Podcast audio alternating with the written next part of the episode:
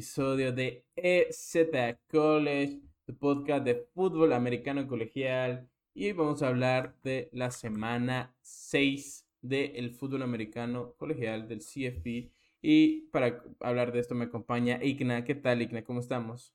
Buenas, Edwin. Buenas, chicos. Buenas a todos los que, bueno, a todos los que nos estén escuchando.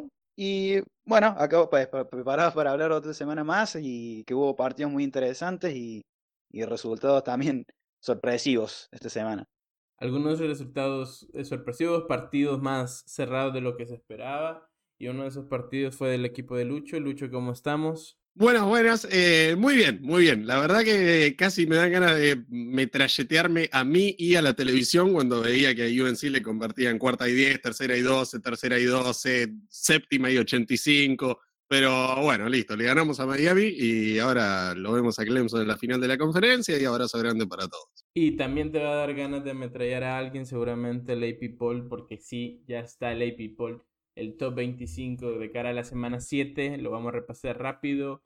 Georgia 1, Ohio State 2, Alabama 3, Clemson 4, Michigan 5, Tennessee 6, USC 7, eh, Oklahoma State 8, Ole Miss 9, Penn State 10, UCLA 11, Oregon 12, TCU 13, Wake Forest 14, North Carolina State 15, Mississippi State 16, Kansas State 17, Syracuse 18, Kansas 19, Utah 20, Cincinnati 21, los Texas Longhorns en el 22, Kentucky, no sé por qué, en el 23, Illinois en el 24, James Madison hace su debut de este año en el ranking, en el número 25.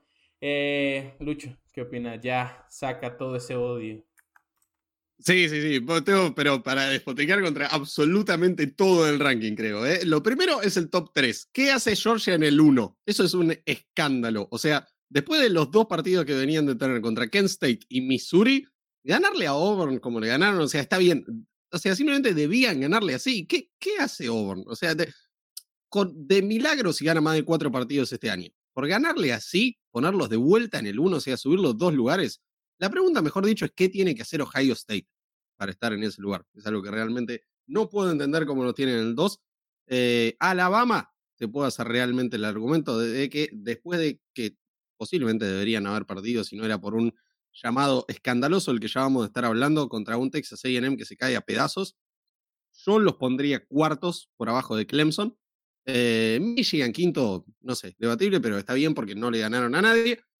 Eh, después, ¿qué más había? Texas en el 22. Yo creo que si Edwards no se lesionaba, le ganaban a Alabama y hoy estaban invictos. Deberían estar mucho más arriba, me parece. Kentucky en el 23. ¿Qué hiciste, maestro? Vení de dos derrotas seguidas, flojas. ¿Qué le ganaron? ¿A Florida? ¿Qué, qué hace Florida? O sea, ¿por qué? ¿Por qué? No, no, cosas que realmente no puedo entender cómo viven lamiendo eh, partes íntimas de la SEC. Es una cosa que me exaspera. Así que muerte a la de People. Muerte, para siempre. Me parece. ¿Y tiene algún comentario al respecto?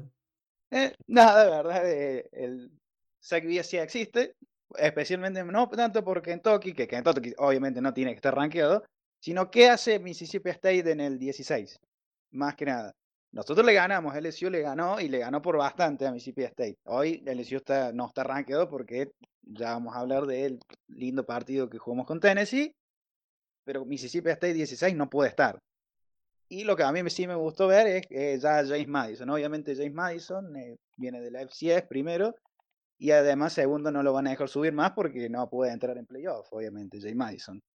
Sí, no, yo lo que quiero destacar aquí es Ole Miss en el 9 para mí es un equipo por más que vaya invicto, ¿quién le ganó? Kentucky estaba, eh, es el único rankeado con el que se ha enfrentado, ya hemos visto el nivel reciente Kentucky, Troy, Central Arkansas, Georgia Tech, Tulsi Vanderbilt, creo que no son victorias que te pongan en un top 9, la verdad, o sea, yo creo que un poco también parecido el caso de Mississippi State, son, quizás podrían estar rankeados, pero están 5, 6, 7, 8, 9 puestos arriba de lo que deberían, Eh, y con eso vamos a empezar al primer partido. O, o no, primero vamos a hablar de un tema que se comentó mucho el día de ayer en el grupo. Rapidito, Texas le gana 49 a 0 a Oklahoma Sooners. ¿Y qué vamos a decir? eh, Brent Benables es el primer coach en debutar 0-3 en juegos de conferencia con, eh, con Oklahoma. Y Oklahoma tuvo su peor derrota sin meter puntos y es la, la primera vez en todos los tiempos que tiene dos derrotas consecutivas de 30 puntos o más. Y lo estábamos diciendo en el grupo, Benable sigue caliente, ¿no? ¿Qué dicen? A ver, a mí me parece que sí, que ya lo podés poner ahí. Eh, creo que la verdad que lo, único que podría evitar que esté ahí es su trasfondo de Oklahoma, porque nada, estos datos los, los sacamos de tweets de Brett McMurphy y Pete Tamel respectivamente. Eh, uno más que tiró el bueno de Brett es que Oklahoma solo perdió más de tres partidos de conferencia siete veces en 108 años de historia. Me parece que esta va a ser la octava. Y realmente, o sea, todos esperaban que con la salida de Lincoln Riley y la llegada de una gran mente defensiva como lo es Venables, eh, la principal fortaleza de los Sooners fuera la defensa que realmente se cae a pedazos. O sea, son un desastre desastre, no paran a nadie y ya hace varias semanas que no paran absolutamente a nadie.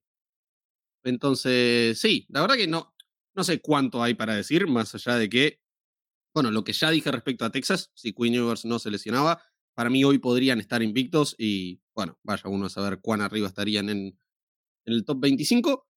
Y lo de Oklahoma es realmente un desastre, o sea, no hay absolutamente nada que hagan bien. Eh, recién se, estaba fijando Igna en la, la box este, antes de empezar a grabar el episodio, le voy a, robar un dato que, bueno, o sea, es de, público conocimiento, pero lo, mencionó él. Eh, Oklahoma tuvo seis jugadores lanzando pases y entre los seis completaron un total de nueve. O sea, nada, está más lamentable que esa, realmente no se me ocurre. No hay absolutamente nada que hagan bien. Y sí, como que no, no sé qué más necesita Oklahoma como para poner a, a Venables en el hot seat. No, no, sé cuánta paciencia le tendrán realmente, porque, o sea, el, dato lo dijimos. Eh, solo siete veces perdieron más de tres juegos de conferencia en su historia, y en esos 108 años hubo muchos años en los que tuvieron un head coach novato. Entonces, no, no creo que esa sea una excusa válida para Venables. Me parece que no le va a quedar demasiado tiempo más si sigue dando esta vergüenza. Bueno, sumado ahí lo que dice Lucho, además del dato anecdótico, vergonzoso, que, los Sooners con seis jugadores lanzando pases. Eh, también creo que es dar el detalle. Beville es el suplente de, Dylan Gabriel, que no jugó porque tuvo el tema de la conmoción, la lesión que tuvo con TCU. Si, es, si Gabriel, que estaba comprometido para jugar en New CLA, que probablemente se arrepienta, eh, ¿quién, eh, qué, ¿qué, le esperaba a Oklahoma al principio de año sin Dylan Gabriel? si Dylan Gabriel no se transferió a Oklahoma, si Oklahoma no conseguía un mariscal de ese nivel, porque creo que los primeros tres partidos lo gana prácticamente por Gabriel, Oklahoma, esto podría ser peor. Y además ahora que empezaron los partidos de conferencia, le toca la próxima semana con Kansas, no sé si la próxima semana o en 15 días si tiene el bye, pero el próximo partido es con Kansas, que está rankeado después de más de casi 15 años que no está rankeado, está jugando muy bien Kansas, Después le toca Iowa State, que viene bastante bien, es un equipo bastante firme. Baylor, que sigue siendo un equipo complicado. Oklahoma State, que seguramente le va a ganar Oklahoma. Y Texas Tech, que es un equipo que viene compitiendo mucho más de lo que podría llegar a parecer. Solamente West Virginia es un rival que Oklahoma se puede decir que le puede llegar a ganar seriamente. La verdad es que si Bainables no logra ganar en las próximas tres semanas uno de los tres partidos, no llega a fin de año. Y, Oklahoma claramente está a nada de, no jugar un bowl que no sé hace, hace cuántos años realmente no juega un bowl Oklahoma. Y es muy probable que este año pase. Yo, la verdad, Oklahoma este año se tiene que reconstruir demasiado y creo que hay que empezar primero por el head coach, que claramente el problema no era, no, no, era, no es la solución para la defensiva, y hacer todo un reclutamiento y un proyecto nuevo, porque esto es para largo y Oklahoma pierda muchísimo. No, sí, no solo a Oklahoma le fue mal, eh, o no solo Brent Bainable. De los ex coordinadores de Clemson, esta semana Brent Bainable fue el 49-0 contra Texas, el ex defensive coordinator de los, de, de los Tigers.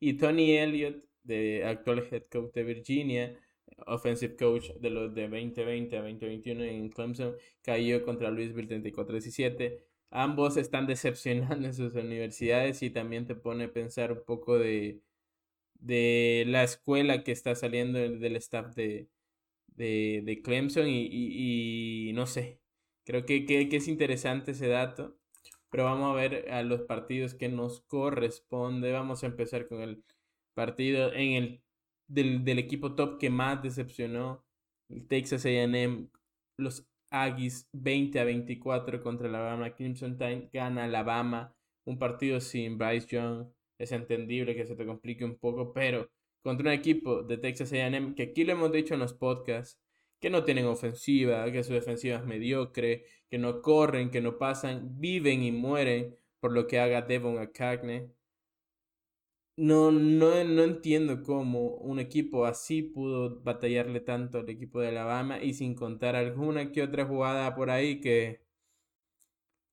que, quedaría, que quedaría un poco en la historia de este enfrentamiento, ¿no? Y, y sí, eh, me parece que es un partido totalmente decepcionante, sobre todo a nivel defensivo. Yo esperaba mucho, yo esperaba posiblemente que, que, que los Aggies solo metieran, ¿qué? Tres puntos, siete puntos te lo compraba totalmente, pero fue un partido en defensa flojo, una línea ofensiva de Alabama que sí, Bryce, se nota que viven por Bryce Young en el sentido de que esa movilidad en el pocket le permite, ¿verdad?, ganar, evitar hurries, evitar sacks. El día de ayer tuvo cuatro sacks el equipo de, Texas AM que tampoco venía destacando mucho en este, en este apartado. Tuvieron 10 tackles for loss. Te habla también de que ni siquiera en juego de por tierra estuvieron muy fino en la OL de Alabama y, y muy decepcionante, ¿no? Que no sé qué, qué, qué opinan ustedes. A ver, sí, me parece que yo hay, hay dos cosas que esperaba. Primero, teniendo en cuenta lo pésima que es la defensiva terrestre de Texas AM, que lo, viene demostrando a lo largo de toda la temporada. Eh, no, no, solo en cuanto a yardas totales permitidas por esa vía, sino también en cuanto a jugadas explosivas, que con la entrada de Jalen Milrow, que, bueno, o sea, claramente Bryce Young es 150 veces mejor, pero por tierra Milrow es muy superior, eh, el, juego terrestre de Alabama se viera mejor y me parece que así fue, o sea, corrieron para casi 300 yardas, pero me parece que simplemente lo que dijo Nick Saban en, en el postpartido, cometieron demasiados castigos y las, las turnovers. Eh, en ese sentido, sí, Milrow estuvo muy, muy flojo, eh, que pierde esos dos fumbles. Pero sí, la verdad que no, no mucho más que, que sumarme a lo que dijiste vos, Edwin. Eh, Alabama se vio realmente mal. No, no deberían haber sufrido de esta manera contra Texas AM. Y, y bueno, sí, lo, lo, que dije ya al principio criticando a, la AP Poll.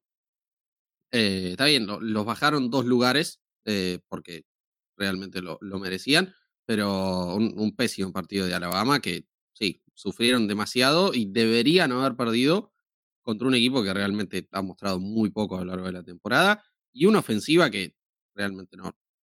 O sea, la ofensiva de Texas es un desastre y nombres no le faltan, ¿eh? Pero no, van para ningún lado y, Alabama sufrió mucho más de la cuenta. Bueno, acá sumado también a lo justo lo último que decía Lucho acá eh, y lo que dijiste vos al principio, Edwin, eh, la, defensiva, la ofensiva de Texas AM vive y muere de lo que puedan hacer a Khan, a Echen, como se diga, no sabe todo el mundo el nombre distinto, y además por lo que podía recibir a Smith, y Inia Smith está lesionado, y no va a volver en todo el año, y con un tipo con Heinz King que completa apenas la 50, el poco más del 50% de sus pases. Realmente Alabama se notó mucho, muchísimo la diferencia en lo que es tener a un talento que va a ser uno o dos en el próximo draft, como mucho tres, que va a ser Bryce Young, que es probablemente el mejor mariscal con Stroud del próximo draft, debatible, con eh, Milrow, que claramente es un mariscal de muchísimo menor nivel, que prácticamente lo que tiene que hacer es correr porque parece que con el brazo todavía no tienen este desarrollarse mucho más. Eh, igualmente Alabama tuvo muchos errores, como, como dijo Seiba, muchos castigos, muchas jugadas de terceros y de terceras oportunidades que les convertía Texas AM y que fueron llevando el juego para, para que Texas AM se fuera acercando y después eh, estuvo a nada de ganarlo. En el último drive se acerca a esta zona de gol con tres segundos y lo dijo hasta Johnny Manciel en su Twitter. La, la llamada fue horrible, una llamada medianamente buena, eso termina en anotación y lo gana Texas AM. La jugada es horrible, la jugada además un pase tremendamente malo de King que ni siquiera llegó a la Enson en doble cobertura, cuando podrían haber corrido tranquilamente. Eh, está bien que lo bajen, sí, al número 3, pero Alabama creo que con Young sigue siéndoselo, especialmente con el dato que habías dicho, Lucho, 288 yardas y Gibbs empezó a despertarse, ya corrió 154 y creo que Alabama va a ser muy difícil de frenar cuando tenga a Gibbs y a Young. Y pueda, obviamente, tener una defensiva medianamente como los estándares que tiene Alabama. Yo lo que quiero decir y que no sé si estarán de acuerdo conmigo, que quiero alargar un poquito más esta discusión. Creo que los receptores de Alabama este año me están quedando a deber bastante, tanto Burton, Brooks, como Houghton, por ejemplo, siento que no están siendo ni siquiera la mitad de lo bueno que eran el año pasado su cuerpo de receptores, ni se diga del año antepasado. No sé si ustedes también se están quedando con esa sensación o yo soy el único. A ver, el tema es que me parece que venimos demasiado mal acostumbrados con los receptores de Alabama, ¿no? O sea, pasando de directamente el, ganador del, trofeo Heisman a, todos los monstruos que tuvieron el año pasado, me parece que ya estamos midiéndolos con una vara demasiado alta y, a ver, me parece que están jugando bien, pero sí, claro, si, si los paramos al lado de todos los otros monstruos que vienen de, los años anteriores, la verdad que sí, dejan un gusto muy amargo. Pero no, a ver, no diría que están jugando mal. Eh, tienen ese problema de que los paras al lado de todos los otros y se ven pésimos. Sí, ahí eh, claramente el problema creo que es la comparación. Tener a tipos como Rooks, eh, Waddell, Smith, eh, Judy, Mechie, Williams. Sí, creo que la Alabama tuvo seis selecciones en primera ronda en los últimos dos años solo de receptores, sí. Sí, y Mechie, inclusive John Mechie, que fue segunda ronda, tranquilamente podría haber sido primera si hubiera tenido un. no se hubiera lesionado en su último año. Hay que ser sincero. Es la comparación, creo, más que, que el talento puro que pueda tener Alabama. Sí, puede ser eso, pero también te habla también de que el reclutamiento en esa posición quizás ha sido deficiente comparado a años pasados, ¿verdad? Y eso se mira mucho. Por ejemplo, German Burton viene de transfer de UGA, como lo fue Jameson Williamson, pero Burton no, no, está teniendo ese nivel, a pesar que siento que en Georgia lo había hecho mejor que Williamson, eh, que Jameson Williams. ¿Williamson es o Williams? Bueno, eh, Jameson, Williams, sí. Sí, sí. Siempre se me va la onda. Pero Jameson Williams lo había hecho en Oso. Eh, ambos venían de equipos grandes, pero Williams eh, quizás no había tenido tan buen desempeño. Lo explotó en Bama. Burton no había, había tenido un desempeño decente en, en Georgia. Y en Bama no lo estoy viendo tampoco dar un salto adelante. Y no sé. Creo que, que es un. Sobre todo para que te ayude a Milrow, por ejemplo. O si tú hubieras tenido un, un Metchi, un Williams, o un, un, receptor quizás un poco, con un poco más de talento, tal vez en partidos así te puede ayudar, ¿verdad? Con con un QB suplente. Y esas cositas creo que también, eh, sobre todo a largo plazo, hay que analizarlas, ¿no? Eh, creo que no hay un playmaker natural ahí, más que otra cosa. Claro, claro. Sí, tenés razón. Eh, un jugador que te haga esas big plays que, que te hacían antes esas pedazos de bestias. Pero bueno, vamos a pasar al partido que más me gustó este fin de semana. El número 11, Utah Utes, iba a enfrentar en su casa a, UCL, a UCLA Bruins. El número 18, 32 a 42 a favor de UCLA. Un partido bonito, me encantó si lo pudieron ver. Eh, es un gran partido. Punto y aparte para lo que hace Zach Charbonnet.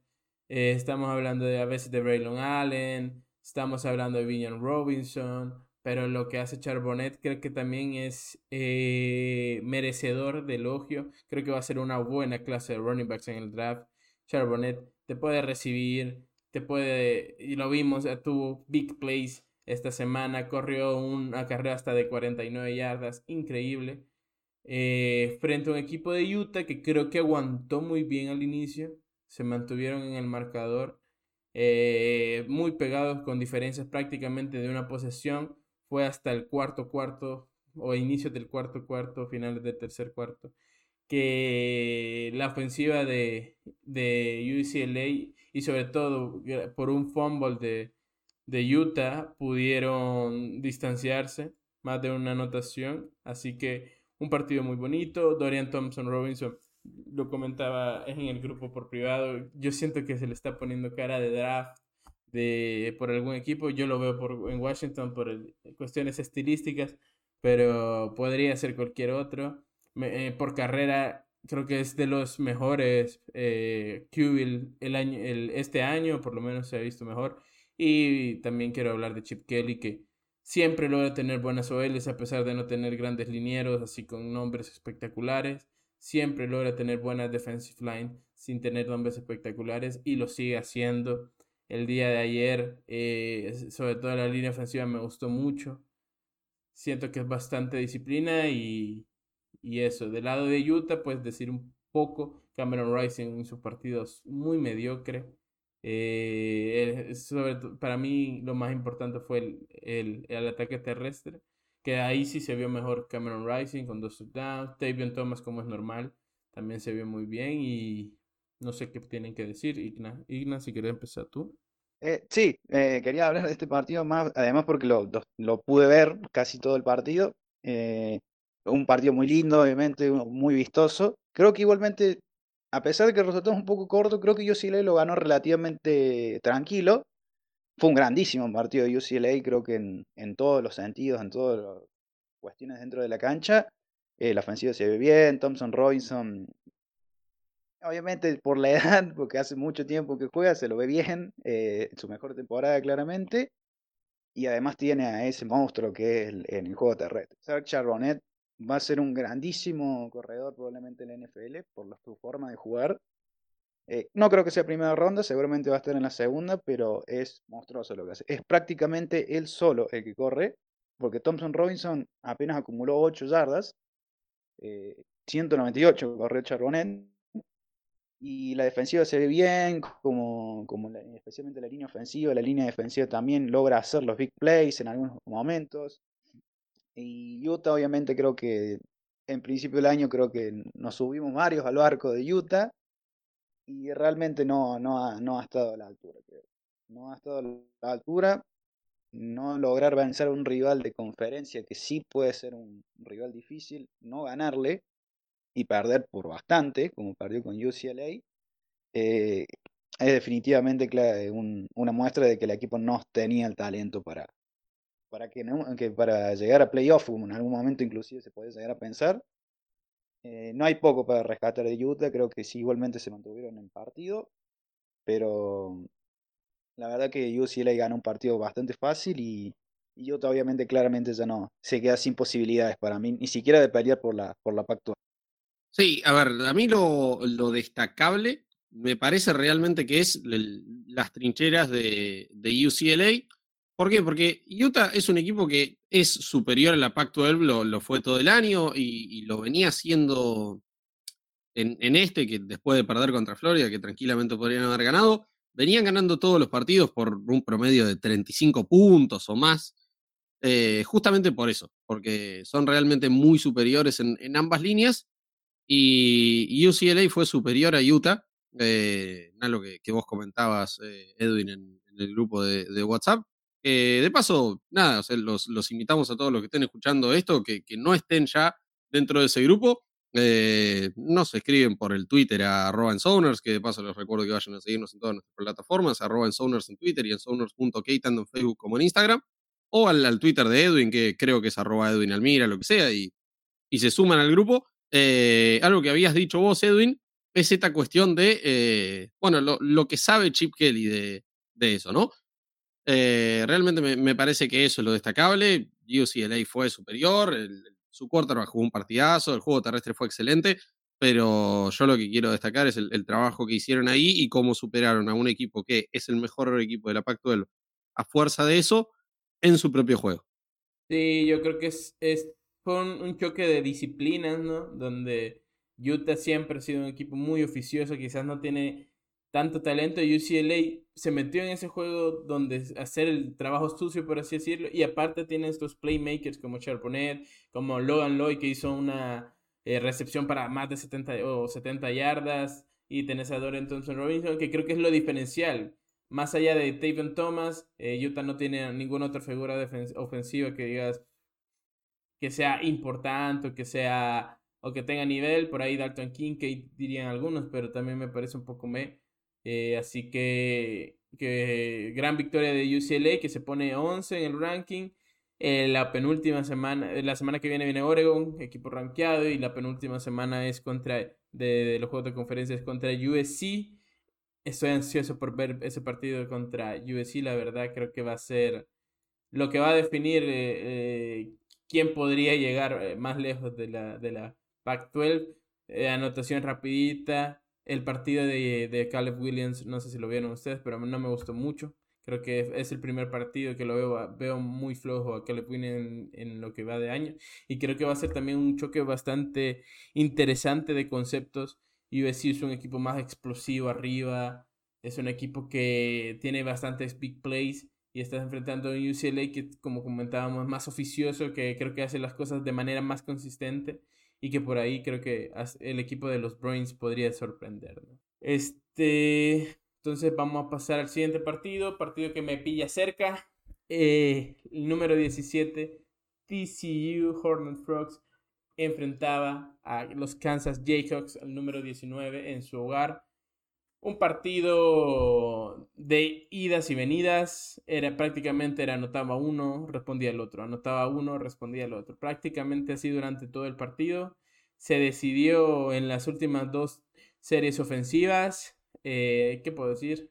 Partido donde Jalen Daniels, el QB estrella de Kansas, recibe un sack antes del halftime y se tiene que ir el resto del partido lesionado. Aún, de hecho, no sé si va a poder jugar la semana que viene, así que estoy un poco nervioso. Pero salió un Jason Bean que el año pasado fue titular, venía de North Texas Transfer y, se, y salió de titular hasta que tuvo una lesión. Jalen Daniels lo sustituyó y desde entonces se ganó el puesto, pero lo hizo muy bien, cuatro pases de touchdown, una intercepción, que sí, es una intercepción horrible en un pase de 5 yardas, pero creo que es para destacar eh, la ofensiva de, de, Kansas en ese sentido, traer a tu QB suplente contra el mejor equipo o el segundo mejor equipo de tu conferencia y mantener el partido a una posesión hasta el final, me parece que te aplaudir. Por eso, eh, el equipo de Kansas, de hecho, no bajó, fueron 19 la semana pasada, se quedan en el 19 esta semana, TCU sí subió con la victoria, 38-31.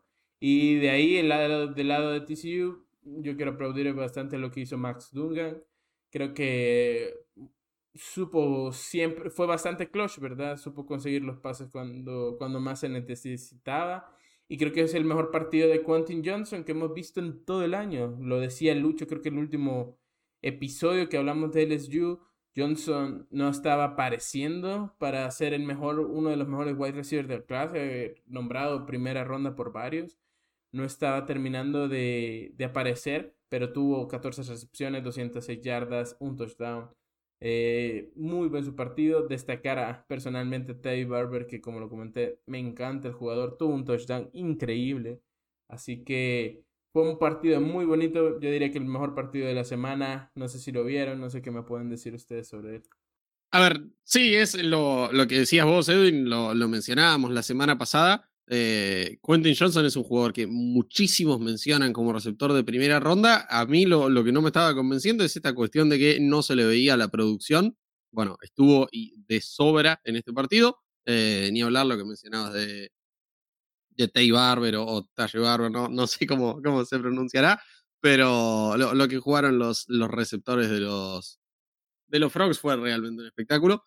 Y sí, una ofensiva que bajo el, el hermano Riley eh, realmente parece imparable. Y bueno, gran victoria como, como visitantes ante un equipo, bueno, que merece estar arranqueado donde está y de hecho ni siquiera lo, lo bajaron, lo mantuvieron donde estaba la semana pasada. Eh, que bueno, eh, hace merecido que, que, estén donde estén esta semana en la AP Eh, sí, ahí quiero también sumar justo lo último que decía Lucho, que Kansas sigue rankeado después de este partido que fue, la verdad, muy bueno. También creo que peleando con el de, de Utah con UCLA, creo que muy buenos partidos.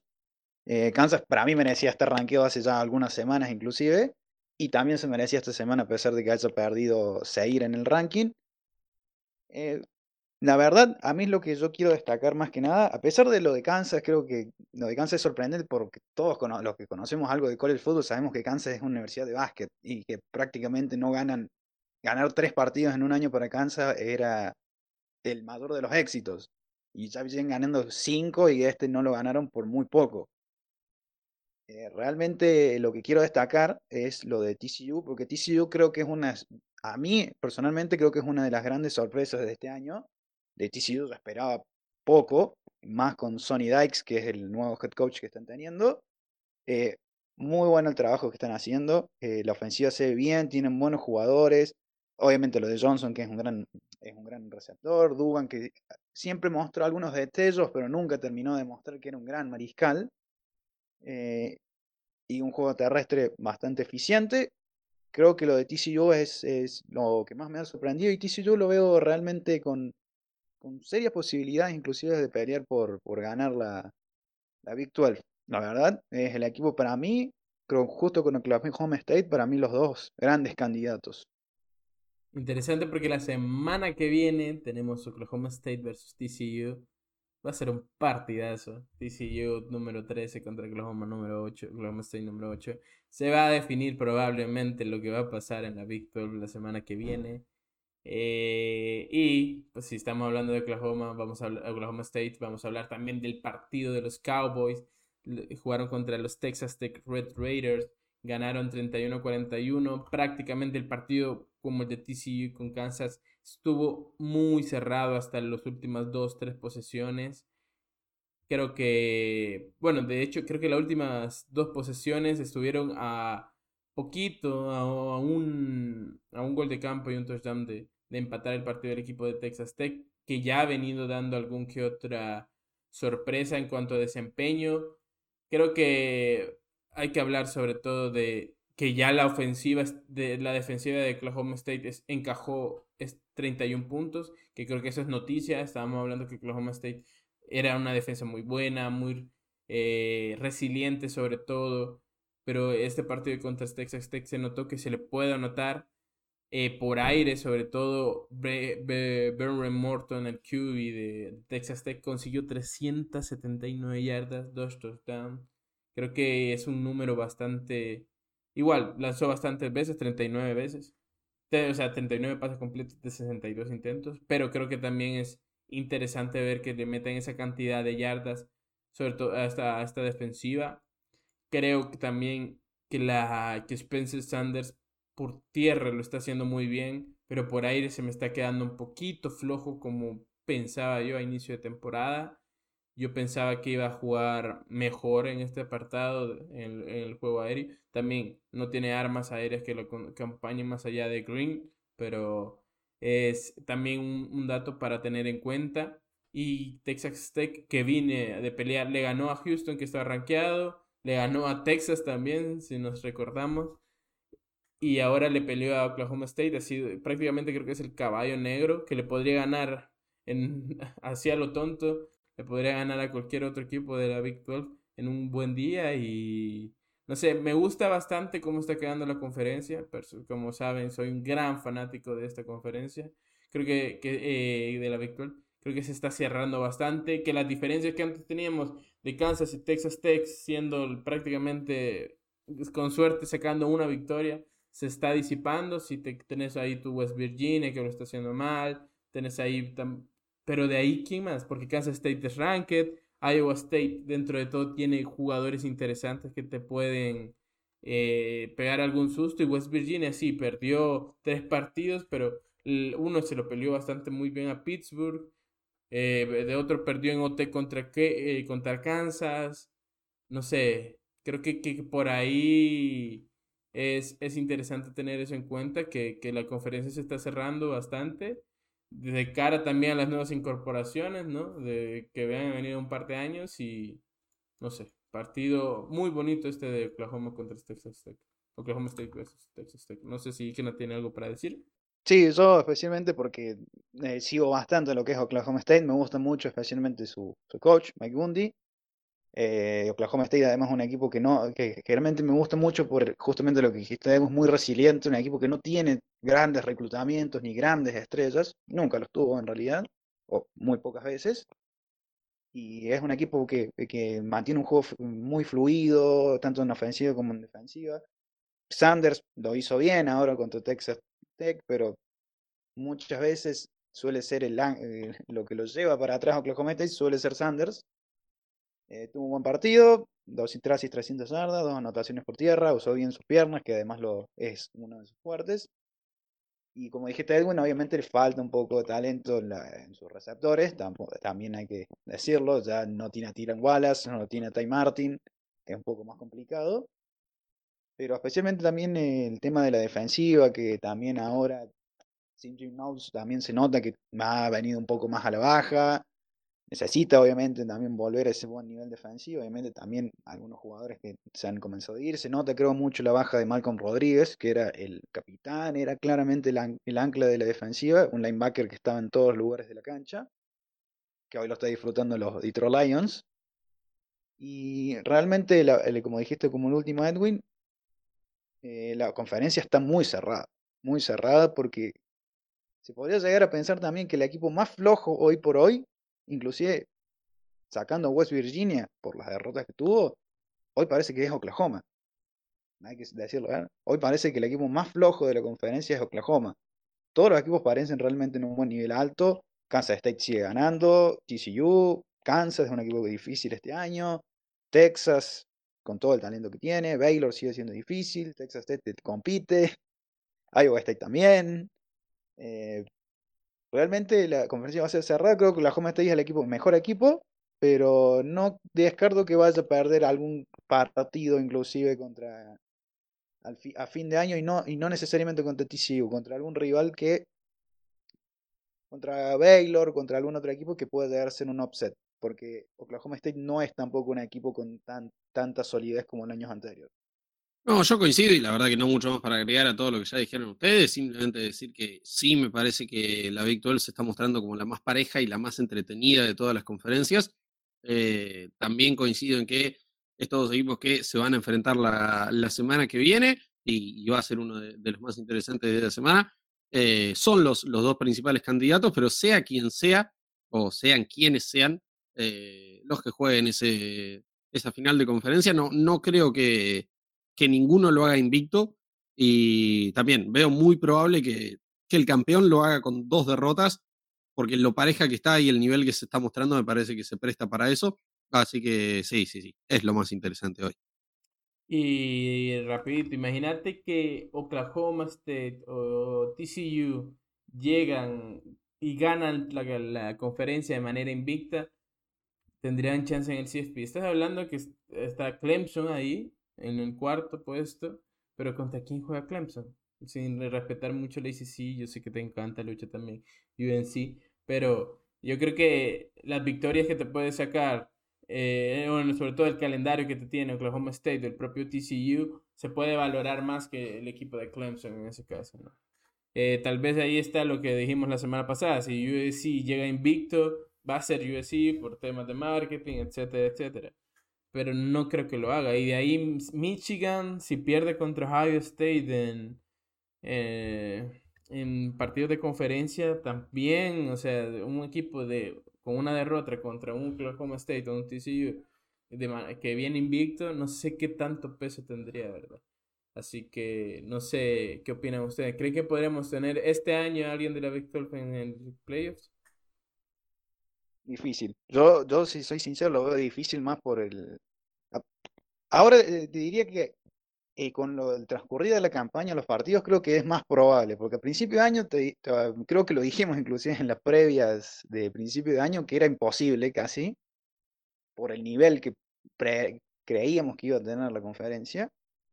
Pero creo que, por ejemplo, Oklahoma State, hoy, con los partidos que tiene, los partidos, si llega a terminar invicto, obviamente hablamos de que sí o sí tiene que terminar invicto, algo bastante difícil por lo parejo que está la conferencia. Pero si llega a terminar invicto, obviamente, obviamente ya hablando ya de Ohio State y Michigan, una derrota van a tener y no van a jugar la final de conferencia porque tienen que jugar entre sí. Hablando, comenzando por eso. USC podría llegar a entrar, pero la verdad yo lo veo con una derrota en algún momento del año. Y habría que ver Clemson, si Alabama o Georgia pueden llegar a perder, quién es el que pierda la final de conferencia, porque seguramente se van a enfrentar esos dos, de qué forma la pierde. Creo que es posible, como lo que decía Edwin, pero no, no lo veo factible realmente. Es posible, más posible que el año pasado, pero no lo veo algo realmente serio, factible. Yo no mucho más para agregar, primero porque ya lo, hablamos en el episodio pasado esto, em, y estamos recién en la mitad de la temporada regular con lo linda que es, como para ya estar hablando tanto de, los playoffs. Perdón. Pero sí, eh, simplemente decir que me, creo que de haber un invicto, seguramente debería estar, pero lo veo muy complicado por lo que ya dije. No, no creo que vaya a suceder. Ok, solo me voy a seguir ilusionando yo. Y vamos a pasar por el siguiente partido. Este partido de la SEC. El número 8 de los Tennessee Volunteers se enfrentaban a LSU Tigers en la casa de los Tigers. 40-13 victoria de Tennessee con un Hendon Hooker espectacular, lo podemos decir ya, se puede decir. Creo que es uno de los juntos y Stroud el principal candidato al Heisman. Eh, está haciendo un pedazo de temporada. También, como decía aquí eh, Igna con, con, Dorian Thompson Robinson, ya era hora también que, que Hendon Hooker hiciera esto. Es su quinto año jugando college. Empezó en Virginia Tech y ahora su segunda temporada en Tennessee. 269 yardas, 2 touchdowns, en 17 pases completos, 27 intentos. Por tierra también te consigue yardas. Muy bueno leyendo el pocket, moviéndose. El juego terrestre también con Javier Small de Tennessee es muy bueno. Y qué decir de Bru McCoy que se tuvo un partidazo, más allá de que no tuvo touchdown, tuvo unas buenas big plays, 140 yardas en 7 recepciones. Eh, la ofensiva de Tennessee muy bien hizo y destacar también la defensiva de Tennessee que dejó al LSU, número 25, que venía de tener un par de victorias interesantes lo dejó en, solo, solo 13 puntos, anuló prácticamente todo el juego terrestre que podría tener el SU. en 28 eh, intentos de acarreo hizo 55 yardas, 2.0 yardas por acarreo, un número bastante bajo para la ofensiva eh, terrestre de LSU y consiguieron solo un touchdown. Eh, lo hablábamos fuera de micrófonos con, con Igna, un partido muy difícil y que creo que también, eh, más allá del partido, se está viendo una temporada de Boaty, de Cation Boaty, Boaty, o como se pronuncia, que está dejando un poco que decir. Lo mismo creo yo, y lo decíamos, es por el tema de que no tiene quien lance balones de manera consistente. Pero se está viendo como que la ofensiva que por ahí quizás tenías a los playmakers que podían hacer cosas, se está, se está quedando un poco apagada y sí, sí, sí eh, no sé qué quieres decir, Igna, ya que sos de LSU. Bueno, eh, de por sí que mm, eh, esperaba yo esto, la derrota, porque Tennessee era un equipo muy, obviamente muy alejado del nivel lo que LSU había mostrado. Obviamente se podía confiar en la defensiva, con Mississippi State me había sorprendido el, buen nivel, habíamos encontrado una ofensiva muy, muy difícil como es la, la A-Raid de Mike Leach pero realmente aquí se vio especialmente el comienzo del partido, fue lo que para mí decidió todo y fue el momento del partido. Primera jugada, se, cae el kickoff, la recupera Tennessee, anota, tres y fuera, mala patada, buen retorno, otra vez, otra anotación y ya el partido era dos anotaciones por debajo. Era ya muy difícil. Eh, los, eh, LSU es un equipo que Depende mucho de su defensiva, depende mucho de estar generalmente cerca en el marcador para no, no, no tener es la necesidad de pasar demasiado, porque Daniels, a pesar de que realmente no es la gran cosa lanzando, tampoco tiene tiempo, eh, porque la línea no le da tiempo de hacerlo. El juego terrestre de LSU tampoco es bueno, es un comité que tiene sus partidos, como puede tener este partido que corrió 55 yardas nada más. Y por ahora Booty no aparece, Navers tampoco. Es complicado jugar con un rival de tanto nivel y creo que Tennessee realmente además tienen al día de hoy creo que al ganador del trofeo Heisman, inclusive más que CJ Stroud, creo que Tennessee no sería nada si no, si no es por lo que hizo Hooker este año. O mejor dicho, no, no habría obtenido todas las victorias que obtuvo. Al menos una o dos derrotas tendría. Eh, además tuvo un gran partido de su y además tuvo un gran partido del juego terrestre, que es otra cuestión que LSU tiene que corregir, porque el juego terrestre, la defensa contra terrestre es muy, muy floja en algunos sentidos, y Bruce McCoy también 140 yardas. Todo lo que podía salir mal salió mal con, con LSU. Y especialmente sí voy a destacar, como dijiste vos, a Hooker. Obviamente después de tantos años de jugar en college, pero está teniendo una temporada que para mí es, es hoy el ganador del trofeo Heisman y realmente hoy, si hay un, rival que puede llegar a, bajar a, Alabama, creo que hoy por hoy es Tennessee y es gracias a Hooker y gracias a Small y gracias a McCoy. Esos tres jugadores son la clave del equipo. Sí, a ver, por mi parte no, no mucho más para agregar, ya hicieron un análisis recontra completo. Eh, no me sorprendió tanto en el sentido de que no, no creo que LSU debiera haber estado rankeado, me parece que había más, más hype tal vez del que correspondía para este partido. Eh, sí, solo decir que me, sorprendió un, poco la, la diferencia, pero esperaba una, una victoria clara de, Tennessee. Y, a ver, me, cuesta darle la razón por completo a Igna en lo de que Hendon Hooker debería ser el Heisman, porque ya he dicho, he hablado sobre mi debilidad por CJ Stroud, pero sí, definitivamente creo que si no está primero, está segundo en esa carrera. Y decir que el partido de, de Tennessee contra Alabama es la semana que viene, si no se lo recuerdo, creo que no descansan.